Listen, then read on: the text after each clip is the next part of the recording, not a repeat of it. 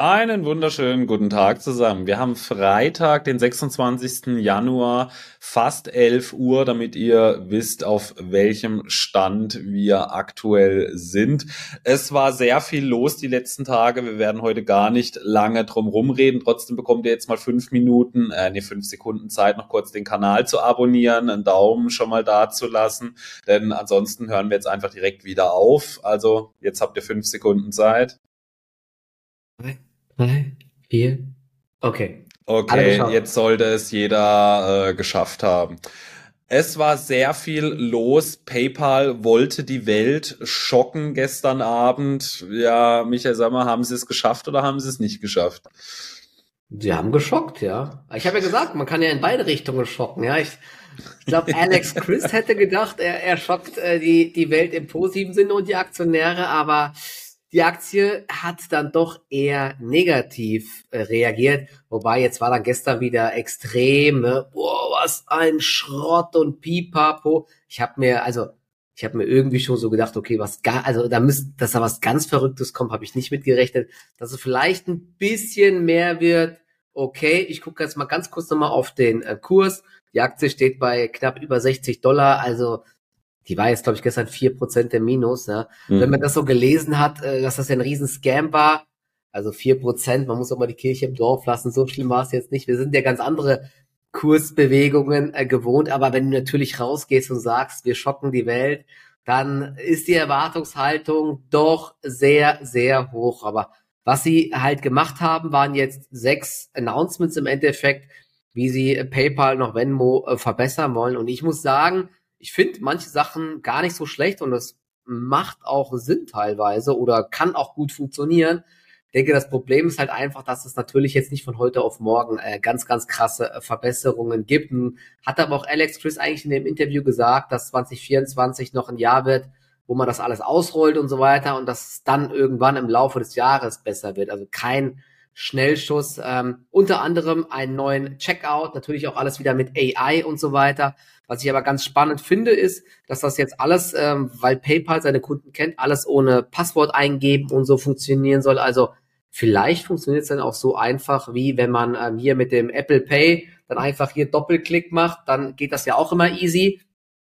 Ähm, wenn das mit PayPal so funktioniert, weil ich glaube, nicht jeder will da eine Kreditkarte hinterlegen oder die mit jedem Shop teilen über Apple Pay. Mal schauen, das war die eine Sache. Dann gibt's noch, äh, es hieß, glaube ich, Fastlane bei PayPal. Dann gibt's noch ganz viel so in Sachen ähm, mit Cashback und so weiter, dass du dann da irgendwie Cashback-Sachen nutzen kannst und pipapo. Ich selbst nutze das nie, aber ich weiß das immer nur, ne? dass, dass das viele schon machen. Eine neue Consumer-App haben sie noch vorgestellt, genau, Venmo Business Profile Upgrade. Ähm, also an sich, die haben schon viel Neues vorgestellt und da haben auch viele jetzt kommentiert, was er gemacht hat in den sechs Monaten, war mehr, was in den letzten fünf Jahren passiert ist, weil PayPal stand ja irgendwie nur still. Deswegen, vielleicht hätte er es nicht äh, ganz so krass formulieren sollen. Wenn er es nicht vielleicht nicht so formuliert hätte, wäre man vielleicht positiv überrascht. So war die Reaktion erstmal negativ, aber an der Idee für mich, dass man PayPal mal noch auf dem Schirm haben sollte, dass die Aktie sich erholen könnte, hat sich nichts geändert. Ich habe hier auch noch als kleinen Disclaimer noch so einen kleinen Trade laufen. Wenn die Aktie jetzt aber wieder nachhaltig unter 60 Dollar rutscht, dann beende ich die ganze Geschichte erstmal, bleibe aber dabei. Ich weiß nicht, du warst jetzt auch äh, nicht geschockt, oder? Du warst jetzt auch nicht äh, ganz krass begeistert, wie ich schon eben so mitbekommen habe. Also er hat mich geschockt, wie belanglos die äh, Nachrichten eigentlich waren, zumindest so im Vergleich zu dem, äh, was er angekündigt hat, weil daran muss man sich ja messen lassen. Also ich ja. muss sagen, kein guter erster Eindruck vom CEO, muss ich auf jeden Fall sagen. Also ich verstehe nicht, was es sich jetzt davon versprochen hat, denn man muss sich ja schon selber so ein bisschen die Frage stellen, ist das jetzt wirklich was, was die Welt schockiert hat? Ja, und da muss man ganz klar Nein sagen. Ja, also das ist für mich so, ja, schon mal ein sehr schlechter Start einfach jetzt so in die ganze Geschichte. Also ich will PayPal überhaupt nicht totreden oder ähnliches, also äh, gar keine Frage. Ja, also ich habe immer gesagt, sie sind einer der Turnaround-Kandidaten Kandidaten, wo ich sage, denen würde ich es zutrauen. Aber war jetzt für mich kein guter Einstieg von äh, dem neuen CEO. Also ich verstehe nicht, was er sich davon versprochen hat, da so auf den äh, Busch zu klopfen. Äh, also ich fand es rundum enttäuschend einfach, weil so dieses KI-Ding, das ist mittlerweile eh schon ausgelutscht, ja, so ja, das bewegt die Kurse jetzt auch nicht mehr so nachhaltig und auch so irgendwie mit Cashback oder so ja, schwierig. Also ich fand es äh, ein sehr enttäuschender Abend für PayPal gestern auf jeden Fall. Ja, also am 7.2. kommen dann die Zahlen. Da hat er ja auch schon so gesagt, dass das Weihnachtsgeschäft wohl ganz okay lief. Ähm, mal schauen, ob sie da jetzt auch wieder komplett enttäuschen, auch was die Margen angeht, oder ob es da schon so ein ganz bisschen was Positives gibt, vielleicht auch beim Ausblick oder erste Aussagen, wann was ausgerollt wird oder ob das schon Traktion erzeugt. Da bin ich mal gespannt, ja. Aber die City hatte auch ähm, äh, 30 Day, wie heißt das? 30 Day Catalyst Negative Watch gesagt. Das heißt im Endeffekt, dass die City, die Analysten damit rechnen, dass die Aktie in den nächsten 30 Tagen schlechter performt. Wahrscheinlich auch, weil die Zahlen wieder enttäuschen. Schauen wir mal, ja. Also du, du hast das, ich glaube, das Problem war, wie du gesagt hast, na, man hätte, glaube ich, dieses, die, die, diesen Slogan, wir schocken die Welt, der hat zwar wirklich dann für Aufmerksamkeit gesorgt, aber kann halt eben auch nach hinten losgehen, der Schuss. Aber ich fand, dann, fand mhm. das Interview mit dem CEO trotzdem gut. Er ist jetzt auch sehr aktiv auf Twitter bzw. auf X, da beantwortet er irgendwie Fragen, pipapo, äh, macht Hilfeleistungen, kann man natürlich auch kritisieren, aber zumindestens man hat so das Gefühl, da passiert mal was, ja, deswegen, also ich will die Aktie nicht abschreiben und äh, beobachte das aber äh, jetzt weiter, was dann passiert, ja, und die Quartalszahlen, da werden wir dann auf jeden Fall drüber sprechen über nächste Woche, was da so geliefert wird.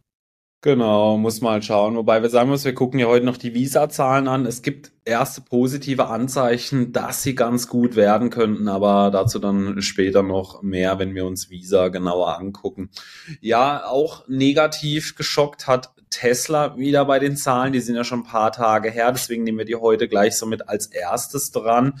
Äh, ah, es gab noch eine Quick News. Microsoft hat die drei Billionen Market Cap Grenze mhm. geknackt, aber ich glaube, ja, wir brauchen uns jetzt hier nicht drüber unterhalten, was es Quick für ein News Nummer zwei, wenn wir dabei sind. Tesla ist nicht mehr in den Top 10 der wertvollsten Unternehmen. Die sind nämlich rausgerutscht und Jim Cramer hat sie aus dem Club der Magnificent Seven rausgekickt. Vielleicht ist das ja sogar ein Indikator. Das ist aber hier. eigentlich jetzt dann wieder der äh, oder der Indikator dafür, dass man doch mal über einen Einstieg nachdenken sollte. Wir müssen doch eigentlich erstmal dir applaudieren, oder? Hier, du hast doch gesagt, Tesla performt dieses Jahr sehr schlecht. Du bist gerade ähm, ganz ja, gut unterwegs mit deiner Prediction. Aber ich habe gesagt, ey, das Jahr ist noch lang. Vielleicht wird ja, 26. Januar, ja. Vielleicht also, wird auch der Optimus äh, äh hier launcht dann noch promoted, wer weiß, ja, die Tesla-Aktie ist sehr volatil, aber, aber der Weg ist, drüber. es wird kein einfaches Jahr, das haben wir auch beide gesagt, ja, dass es ja, sehr, sehr schwierig wird. Der Weg ist jetzt schon relativ lange, nur um wieder zu einem positiven Jahr zu kommen. Also ich glaube, wir reden schon irgendwie von minus 25, 26 Prozent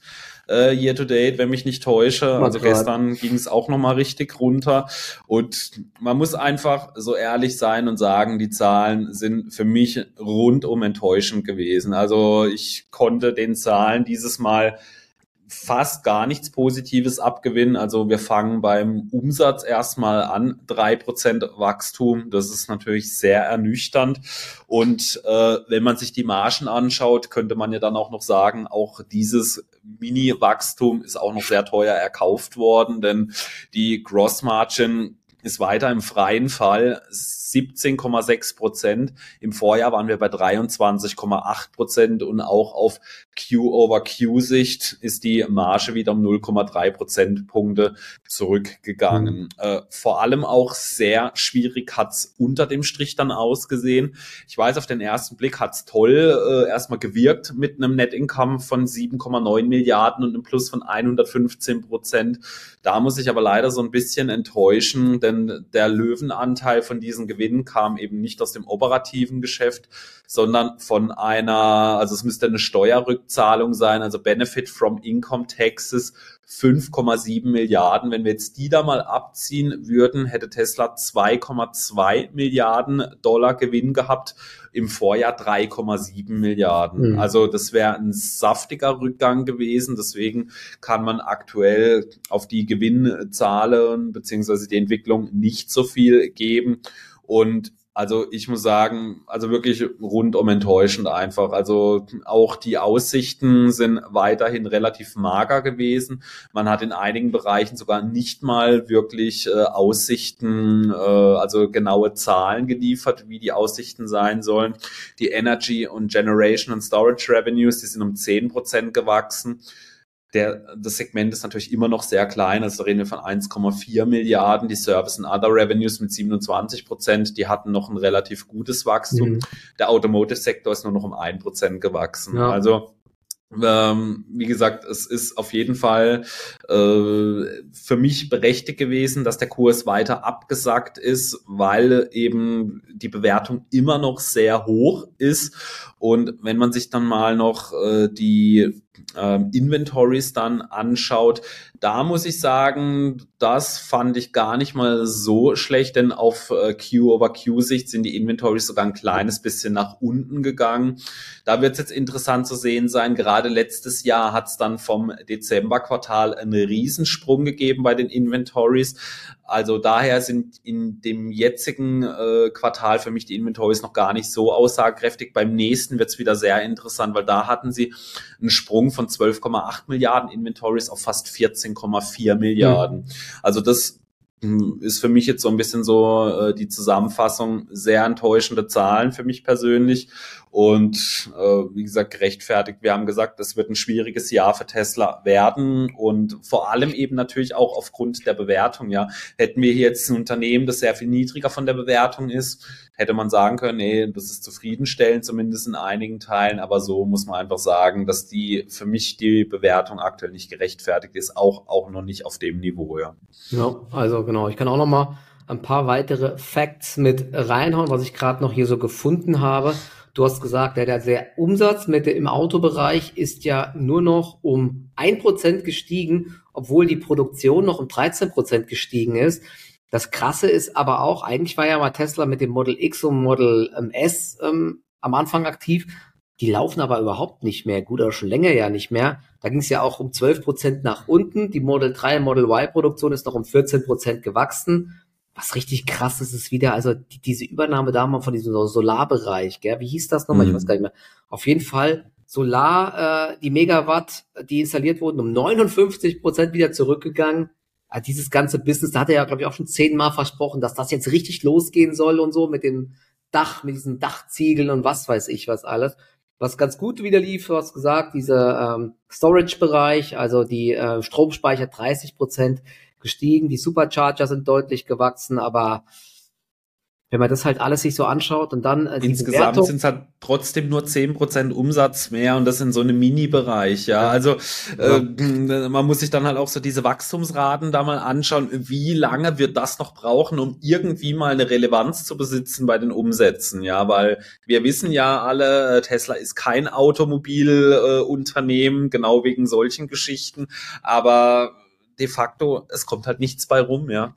Okay, und äh, ich glaube, was das allergrößte Problem ist, und deswegen ist es jetzt auch krass, dass zum ersten Mal jetzt auch mehr und mehr Analysten ihre Schätzungen massiv zurücknehmen, ist die Aussicht auf 2024. Aber eigentlich, mich wundert das ja auch gar nicht, weil woher sollen die Impulse herkommen? Ja. Jetzt hat Tesla gewarnt, dass das äh, Volumenwachstum notably lower sein soll als 2023. Ich weiß jetzt gar nicht mehr, wie es 2023 insgesamt war. Ich gucke gerade noch mal. War das nicht äh, um die 30 Prozent äh, beim Output bei den ähm, bei den Fahrzeugen? Ich gucke gerade noch mal. Auf jeden Fall die Schätzungen ähm, der Analysten 37 Prozent, 35 Prozent war die Total Production ähm, 2023 gewachsen. Die Analysten schätzen für 2024 jetzt noch 20 Prozent. Aber selbst das wird, glaube ich, sehr, sehr schwierig, muss ich sagen. Ich glaube, also sie selbst sagen, dass es deutlich tiefer sein wird. Klar, 20 Prozent wären schon deutlich tiefer, aber ob sie das schaffen, Cybertruck soll, glaube ich, jetzt langsam anlaufen, aber das ist ja im Verhältnis auch noch extrem wenig. Also das ist halt wirklich ein krasser Wermutstropfen, muss man sagen. Jetzt hat natürlich Elon Musk im Call auch wieder gesagt, Thema äh, autonomes, äh, hier die Software und so weiter, diese Funktionen, die werden immer wichtiger und AI und so weiter und natürlich hier der man, Tesla kann das wertvollste Unternehmen der Welt werden, hier mit diesem Optimus und Pipapo, aber die Analysten, ne, die nehmen das dem jetzt auch erstmal langsam nicht mehr ab, einfach. Und das muss man noch sagen. Ja, das, ich, noch ein, eine andere Sache ja. noch, was, was auch noch mal ein äh, großes Problem ist, aber nicht nur für Tesla, sondern für alle. Da wurde nämlich noch mal von einem Analysten gefragt ähm, zum Thema ähm, China. Was ist denn mit den ganzen ähm, Autobauern in China? Vor allen Dingen BYD ist ja, ja stark am Wachsen. Li Auto zum Beispiel auch extrem stark. Da hat er gesagt, ähm, sie haben sehr große Erfolge auch au äh, außerhalb von Chinas.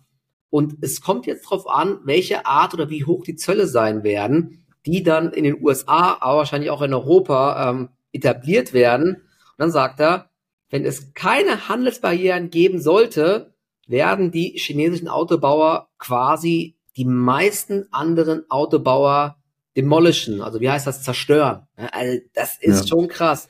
Sie sind einfach extrem gut. Ja, und das stimmt ja auch. Also die, die Deutschen können da bei den Kosten absolut nicht mithalten. Und selbst Tesla kriegt ja jetzt immer mehr und mehr Probleme. Also das ist, das sind natürlich auch für, für BMW, Mercedes und Co. alles nicht so schöne Aussagen oder für die Massenhersteller wie Stellantis und so weiter. Also, boah, bin ich echt mal gespannt. Und wir hatten ja, glaube ich, schon mal drüber gesprochen, dass BYD diese kompletten Tankschiffe sich jetzt äh, gekauft hat und damit dann äh, schön Europa ansteuert mit ihren ganzen Autos. Die gibt's ja auch schon bei äh, Six zum äh, Mieten und so weiter. Also die kommen jetzt diesmal wirklich. Und die Autos sind scheinbar auch nicht schlecht. Ich krieg da auch immer mehr Nachrichten, wieso ich mir ein BMW, BMW im Auto aber geholt habe. Hier der BYD ist doch viel cooler oder der NIO oder was weiß ich. Ne? Aber ich sträube mich da noch grundsätzlich gegen, will ich irgendwie nicht, ja, kein Bock auf äh, Daten, die nach China fließen, so ungefähr, ja, keine Ahnung, äh. vielleicht auch ein bisschen ja, Hokuspokus, aber ja, das wird ein Riesenproblem werden, denke ich. Ja, aber du hast für mich vorher auch den Punkt genau richtig getroffen, was mal eigentlich so mein Bear Case für dieses Jahr war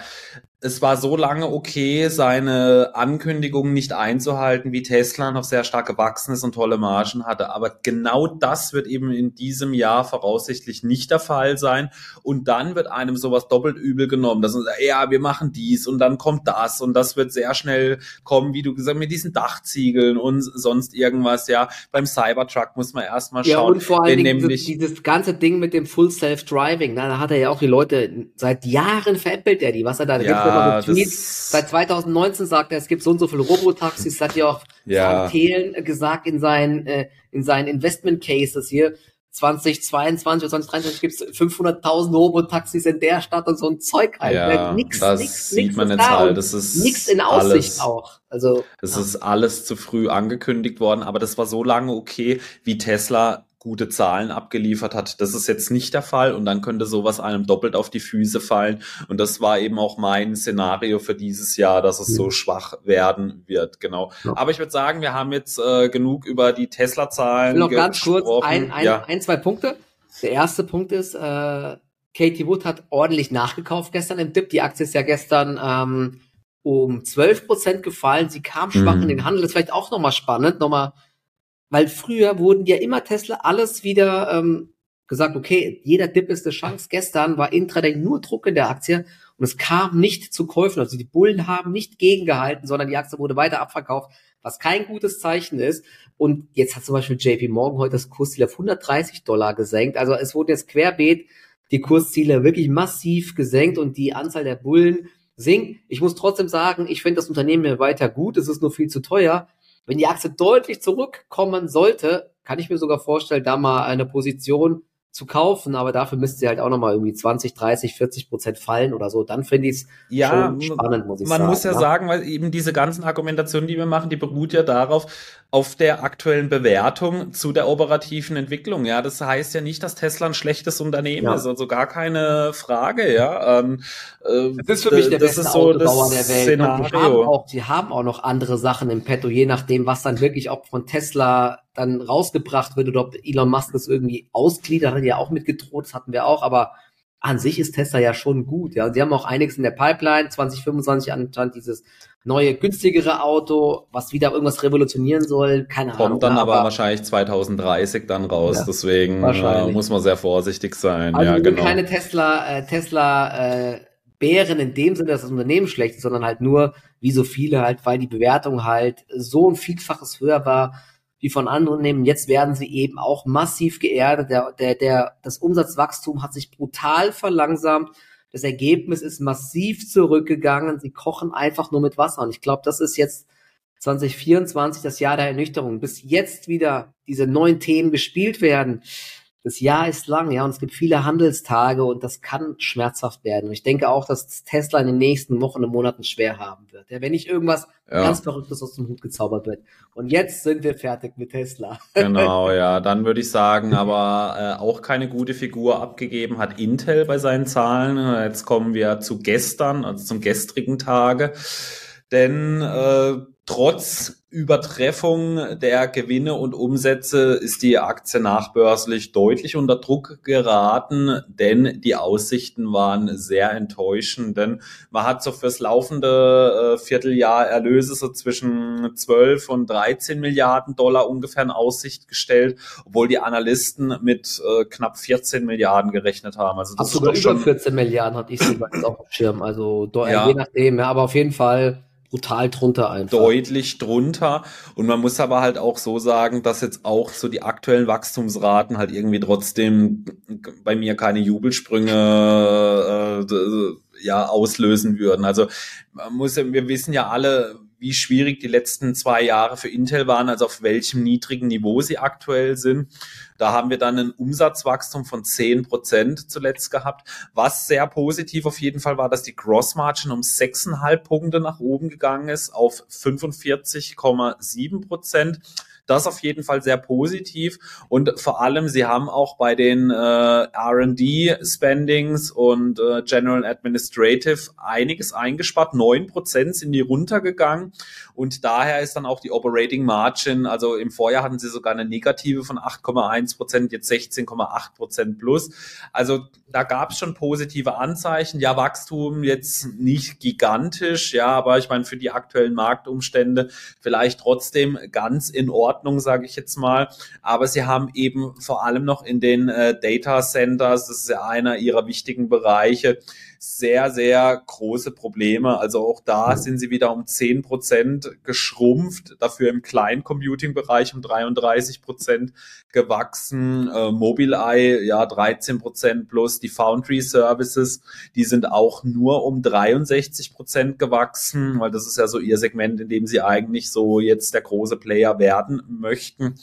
Also ja, Intel hatte jetzt auch eine relativ gute Rallye hingelegt ja. äh, von den vom Kurs her. Deswegen auf jeden Fall verständlich, dass jetzt da so die äh, Anleger vielleicht erstmal wieder so ein bisschen enttäuscht waren.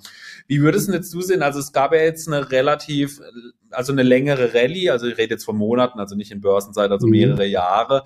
Und jetzt so mal ein Knick nach unten. Wie würdest du jetzt sagen, könnte das jetzt so vielleicht ein Short-Signal dann mal so aus kurzfristiger Sicht, aus Trading-Sicht, oder wie würdest du das jetzt einschätzen auf kurzfristige äh, genau. Ebene? Also Du hast gesagt, also bei Intel haben wir jetzt so ein ähnliches Problem wie bei Tesla. Die Aktie ist ja äh, im letzten Jahr extrem gut gelaufen, weil quasi der komplette Halbleitersektor getrieben wurde immer von der Hoffnung, ja, KI macht alles besser, die Nachfrage wird riesig sein, ähm, Data Center wird richtig stark wachsen. Wir haben aber schon länger die ganze Zeit das Problem, dass wenn man so wirklich die Zahlen anschaut, alle behaupten zwar, das ist richtig krass, ja, aber unterm Strich hatte ja vor allen Dingen immer Nvidia bis jetzt nur profitiert und vielleicht der Super Microcomputer.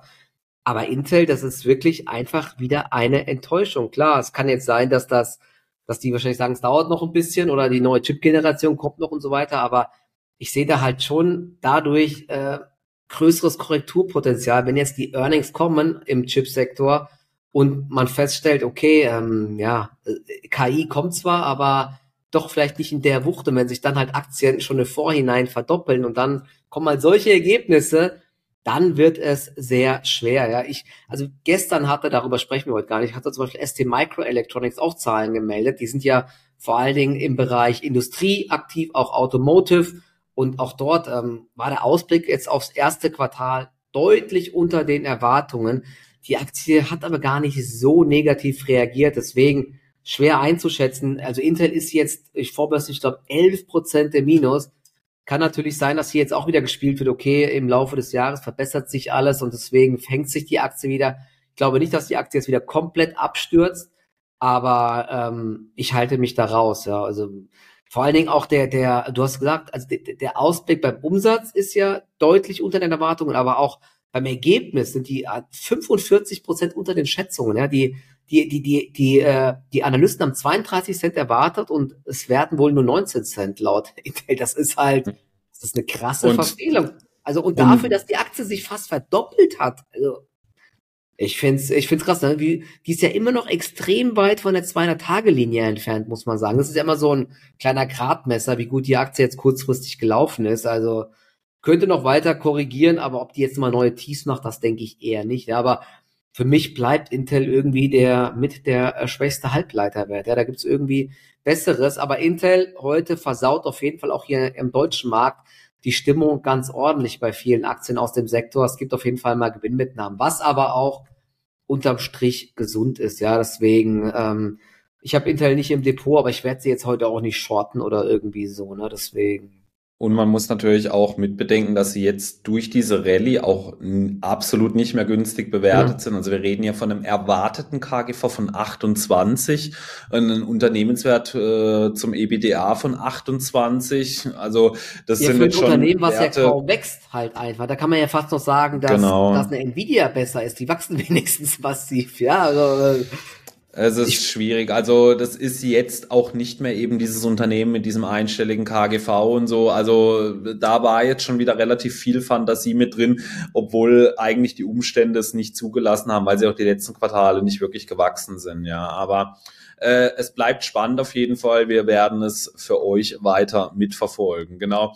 Dann wollen wir doch jetzt aber auch heute auch mal endlich ein paar positive Nachrichten mit rein. Wir können ja mal klatschen, oder? Hier für dich schon wieder. Mann, ey, erst liegst du mit äh, deinem Tesla äh, Short richtig, du bist ja leider nicht Short, aber du hast gesagt, sie fällt. Und dann hast du einen Kauf getätigt und hast direkt einen Buchgewinn aufgebaut. ja, das äh, du auch, man weiß ja auf diese kurzfristige Sicht, das ist dann halt ja, einfach Glück du, dann ich auch. Ich weiß jetzt ja, nicht, wenn, also. wenn, du, wenn man für eine Million kauft und das Ding steigt um fünf Prozent, da kann man jetzt schon mal das Wochenende genießen, oder? So ein bisschen. Ja, das, deswegen ist ja äh, auch heute die letzte Podcast-Folge, denn äh, dadurch haben wir ja jetzt eigentlich schon ausgesorgt. Aber wir haben gestern Abend auf der Firmenfeier gleich mal äh, eine Flasche Moe äh, dann geköpft. Ja, nee, äh, hatten sie leider nicht, aber wir haben echt den Spaß gesagt, weil ein anderer Kollege von äh, mir auch in der Aktie drin, wir haben gesagt, dann trinken wir einen Champagner, wenn es gut läuft. Ja, also äh, LVMH hat sehr gute Zahlen äh, präsentiert, muss man einfach so sagen, deutlich besser, als man es ihnen zugetraut hätte, vor allem weil ja ein Unternehmen wie Burberry sogar äh, ja sehr schwache Aussichten gegeben haben. LVMH ist im Q4 2023 um 10 Prozent gewachsen und das haben ihnen mit Sicherheit viele nicht zugetraut. Ja. Es ist sogar mehr gewesen als im Vorquartal. Da sind sie nur eine einstellige gewachsen mit 9 Prozent. Und was ich persönlich besonders ähm, positiv fand, dass die Wein- und Spirituosen-Segmente um 4 Prozent gewachsen sind.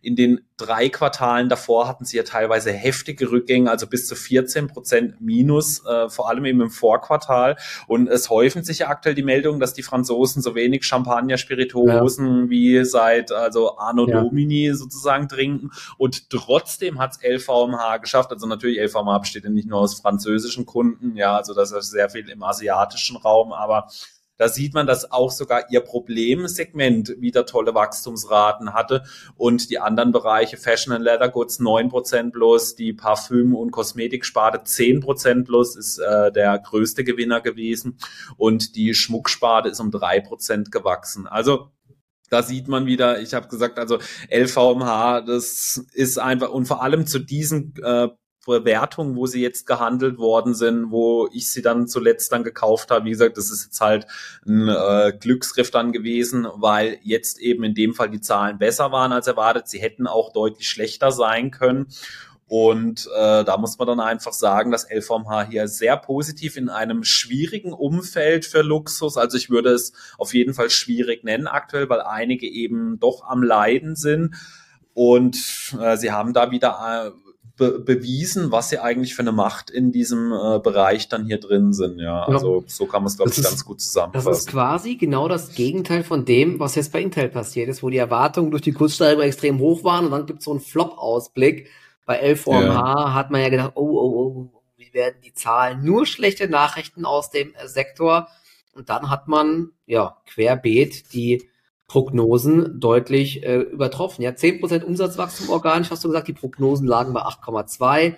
Der Umsatz waren fast 24 Milliarden, waren auch 250 Millionen über den Erwartungen. Dividende, vielleicht für auch alle interessant, soll von 12 Euro auf 13 Euro angehoben werden. Auch schön. Operativer Gewinn, das ist, also bei einem Umsatz von 86,15 Milliarden muss man sich mal vorstellen, 22,8 Milliarden Gewinn zu machen. Das, ja, das, ist, ja, das, das ist, ist, einfach eine Gelddruckmaschine. Ja, die operativen ja. Margen ähm, bei hier, bei diesen, das sind ja diese Taschen hier, ne? Leder äh, und Fashion fast 40 Prozent Marge, muss man sich mal vorstellen. Und Weine und Spirituosen haben auch fast 32 Prozent Marge. Das finde ich auch krass. Was ich nicht verstehe, ist dieser Bereich Parfüm und Kosmetik. Die haben in Anführungszeichen nur 8 Prozent Marge. Ich dachte eigentlich Parfüms.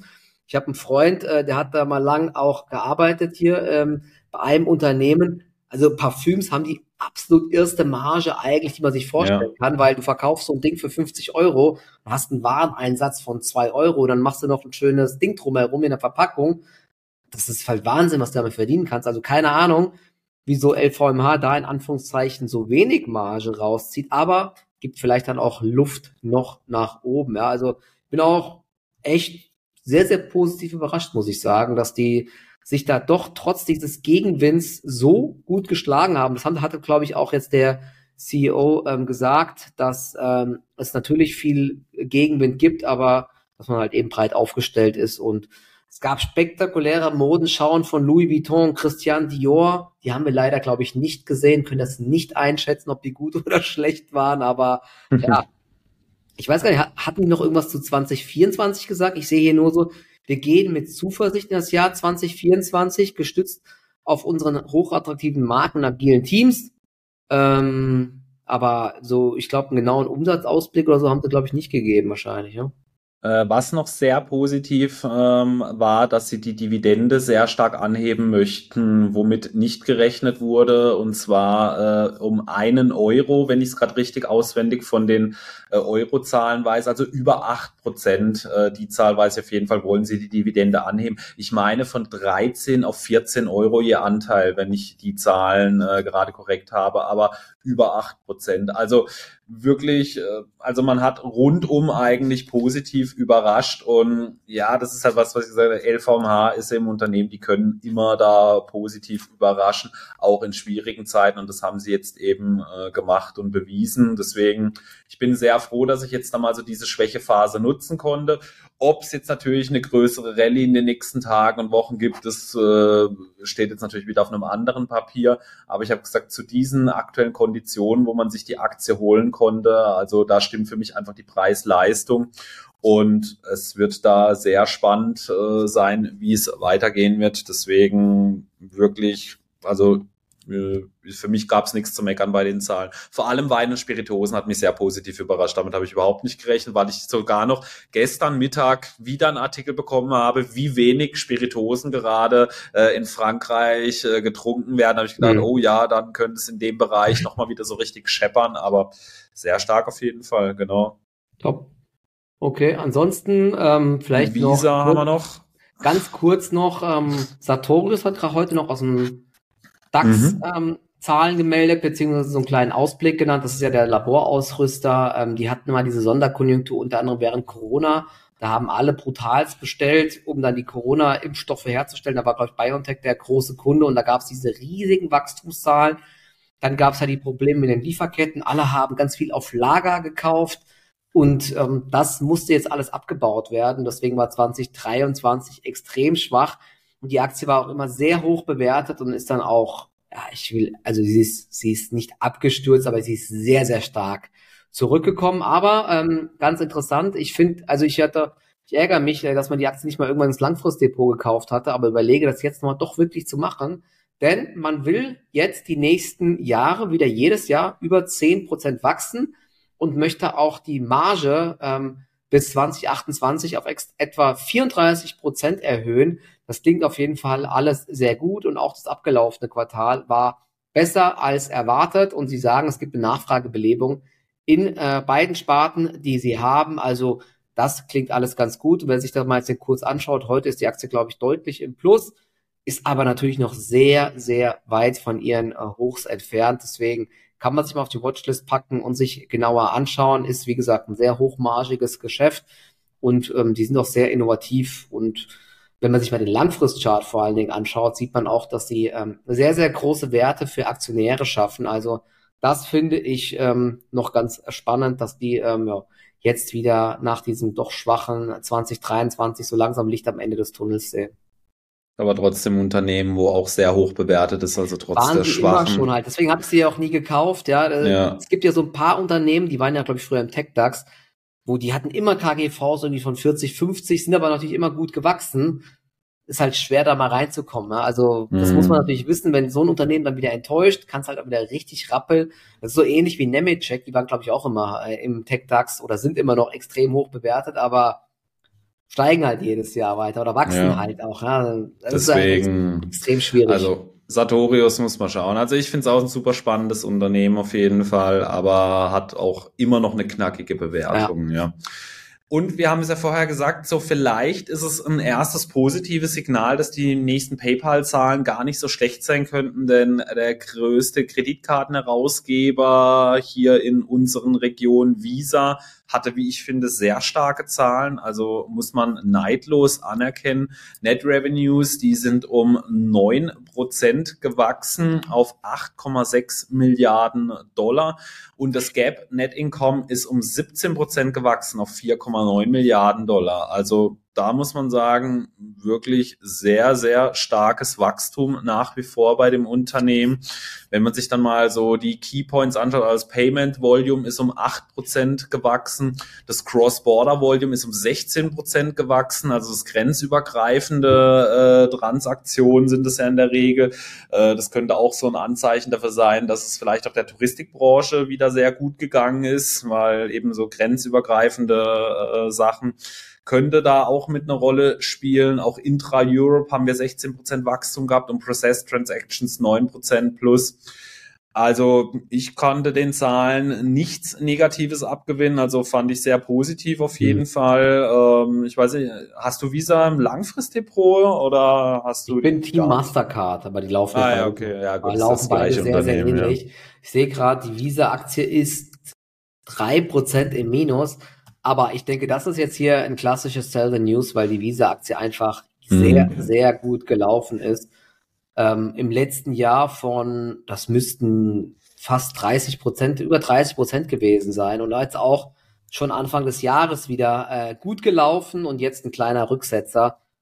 Immer, ich meine, Visa immer die Quartalszahlen, ich weiß nicht, wenn du es beobachtest, ja, meistens treffen die immer so genau die Erwartungen oder einen Ticken drüber. Mhm. Die Aktie reagiert halt meistens kaum, muss man sagen. Es ist jetzt keine Netflix, die dann nach oben schießen, nach unten, sondern oft dann ein, zwei, drei Prozent mal plus oder minus und so war es hier auch. Also 2,41 Dollar Non-Gap, 7 Cent besser als erwartet, Umsatz minimal besser als erwartet. Ja, also die, die liefern einfach solide ab, ja, und ist eine Aktie, ist eine schöne Buy-and-Hold-Aktie einfach, ja.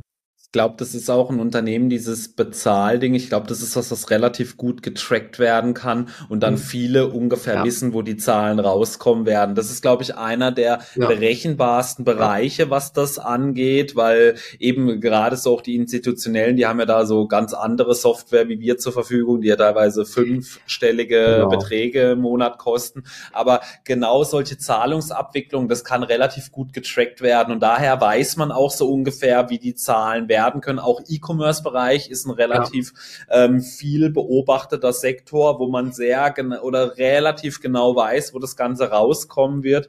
Deswegen äh, gibt es dann da oft nicht so diese ganz großen Bewegungen, wie du schon gesagt hast, aber die kommen dann halt im Vorfeld, weil dann kaufen ja. diese großen Institutionen, weil die Kleinanleger von uns, wir bewegen ja die Kurse nicht. Das ist ja eigentlich mittlerweile ja, relativ also bekannt, ja. Außer der Michael steigt mal wieder irgendwo ein, dann, äh, dann könnte natürlich Visa, da was passieren. Ja, aber, was hat die? 500 Milliarden M-Cap, die kann man schon ja, bewegen. Genau, jetzt pumpen wir sie ein bisschen hoch, sagen, die Zahlen waren wieder gut, ja, und äh, die hören ja sowieso alle den Podcast an und dann wissen wir, also wir schon, wenn ja, die immer, Folge... Immer hier, die hören immer den Podcast und kaufen danach dann, ne? das haben wir genau, doch schon ja.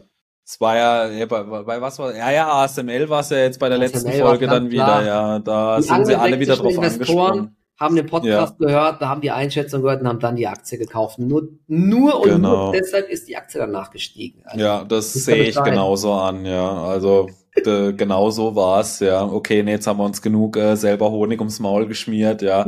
äh, ich könnte ja dazu sagen, dass ich Visa, um das mal auch mal wieder so den, äh, ja, die goldene Ananas des Tages hat. Ich habe es ja damals äh, gegen Block getauscht. Das war ja natürlich ein Echt? mega Investment für mich, aber ist jetzt schon, ich glaube, schon fast zwei Jahre her, ja. Also äh, da seht ihr auch, ja, also manchmal erwischt man es dann halt eben auf einem komplett äh, falschen Zeitpunkt. Eben bei LVMH war es jetzt halt in dem Kurzsicht mal positiv. Äh, Im Fall von Visa ja damals genau aufs falsche Pferd daneben gesetzt. Deswegen. Ja, wobei Block hat sich ja auch schon wieder jetzt äh, vom Tief zumindest erholt. Ähm, sogar einmal kurz verdoppelt. Ja, diese Aktie ist, also das ist das Gegenteil von äh, Visa, die ist halt hochvolatil einfach. Das ist krass. Bin ich mal gespannt, wie die dann bei den Zahlen ähm, abliefern werden. Das ist ja immer hier noch mit dieser Cash-App, mit den Bitcoin-Transaktionen und Pipapo die, alles. Ja. Die letzten Zahlen waren ja immer sehr stark. Ja. Also die, das Unternehmen hat sich ja operativ weiter gut entwickelt. Sie sind jetzt mittlerweile nicht mehr bei mir im Depot. Ich habe es ja verkauft, genauso ah, wie Nvidia. Okay. Äh, das Video ist jetzt aber auch die Woche rausgekommen, also es ist mittlerweile auch bekannt, ja.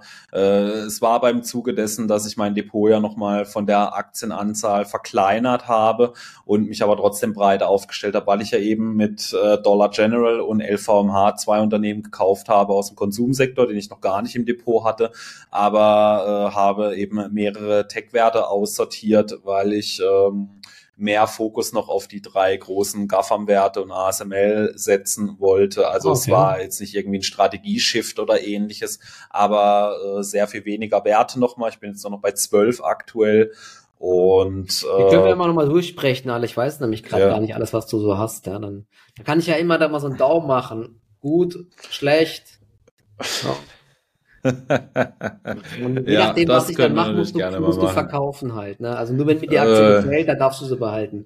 Ja, aber es ist ja der Kontraindikator, dann sollte ich eigentlich genau das Gegenteil dann machen. Oder so. Ja, äh, aber du weißt es ja dann und machst dann genau das Gegenteil dann wieder davon, so umgekehrte Denkweise, ja. ja äh, schauen wir mal, aber das können wir gerne mal machen, ja, weil bei mir äh, tut sich ja in der Regel nicht ganz so viel im Depot, aber jetzt hat es tatsächlich mal fünf Verkäufe gegeben und äh, zwei Zukäufe.